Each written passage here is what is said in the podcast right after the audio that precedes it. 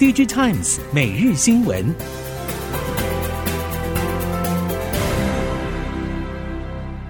听众朋友您好，欢迎收听 DigiTimes 每日新闻，我是袁长杰，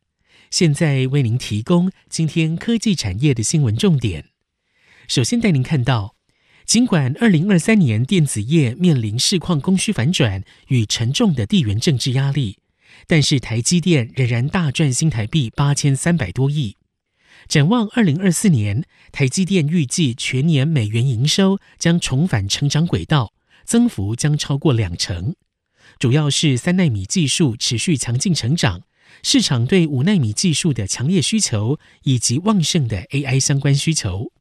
另外一方面，联电、世界先进等晶圆代工厂去年业绩大减，但预期今年应该可以略微回温。其中，联电预期首季产能利用率会稍微下滑，晶圆出货量则略增百分之二到三。纵观整个科技产业对于今年的前景预估，普遍认为 AI 热潮将持续下去，也会是今年唯一显著的成长动能来源。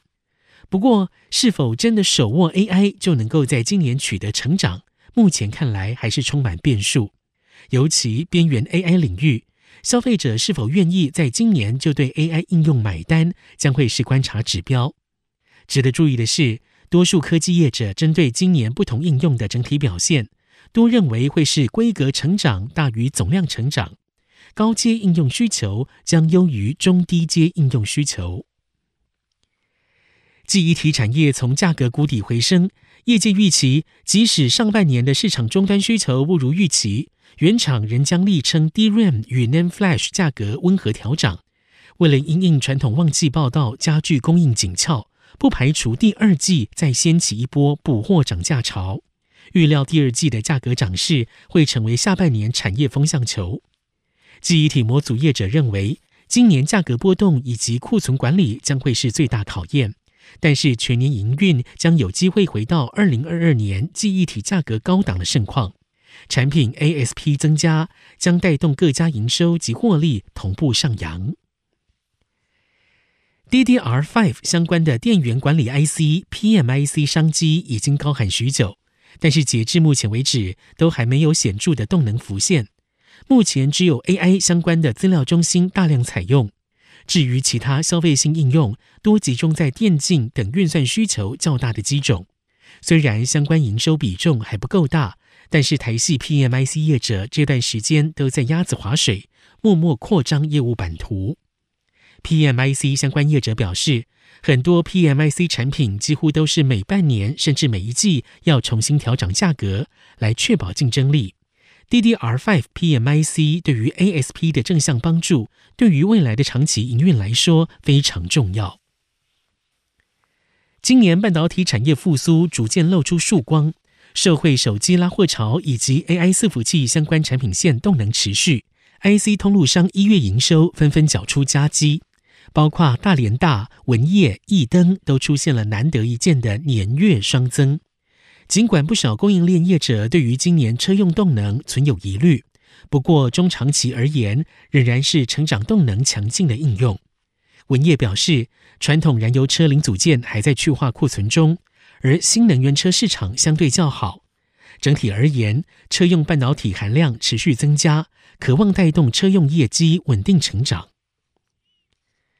二零二四年运动界盛事超级杯刚落幕。观察这一次超级杯的电视促销，主要集中在超大尺寸的高阶机种上。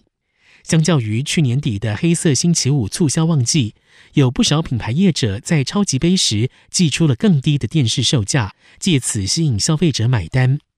近几年来，电视的超大尺寸化发展方向明确，在超大尺寸的带动下，去年全球电视出货的平均尺寸已经超过五十寸。其中，全球七十五寸以上的超大尺寸电视出货量年增率超过六成，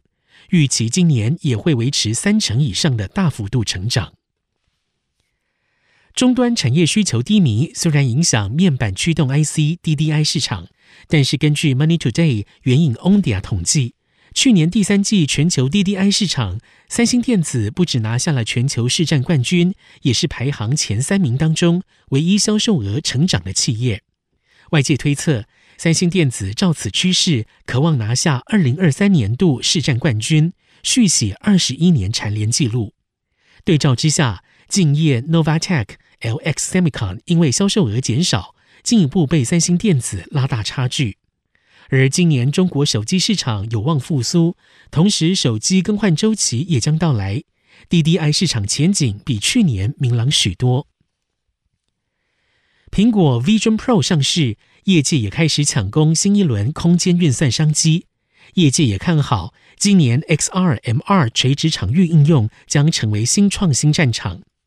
台北市电脑公会引述 Precedence Research 研究报告表示，去年全球 XR 市场规模预计达四百六十七亿美元，到了二零三零年将来到三千四百五十九亿美元，年复合成长率高达百分之三十三。其中又以北美洲为主要消费市场。台北市电脑公会表示，各类领域的 XR 应用持续增加，包括教育、健康照护、医疗、房地产、航空航太等，而且已经有 XR 商业应用获利模式。尽管全球总体经济波动仍有变数，LED 车灯模组厂受惠于中国车市消费动能提振，以及美国车厂拉货回温，出货明显成长。联家一月营收创下了历史新高纪录，沥青一月营收年增百分之六十四，也改写历年同期新高。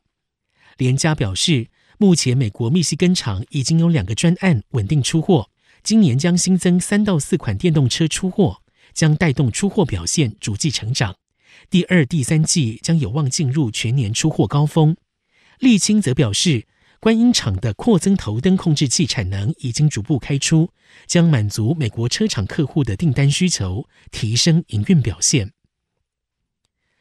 和泰与国瑞汽车举办新春记者联谊会，和泰总经理苏纯新表示，去年台湾车市买气以及车厂供应都逐步回温。全年总市场以四十七点七万辆写下里程碑，为十八年的新高水准。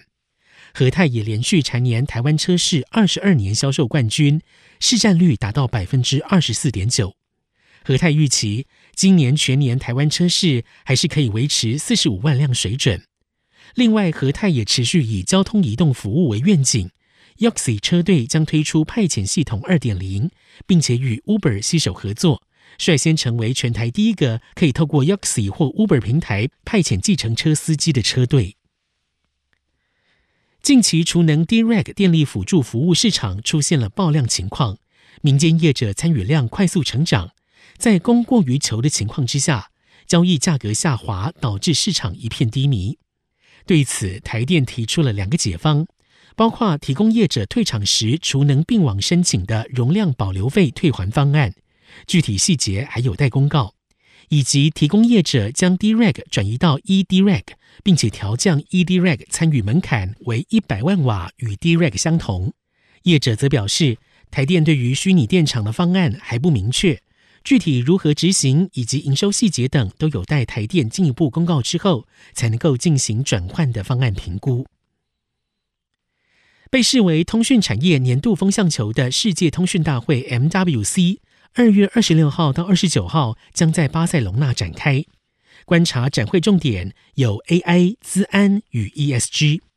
其他如五 G 专网、Open RAN、边缘运算、卫星通讯、网络 API 等，仍然会是业者展示的焦点。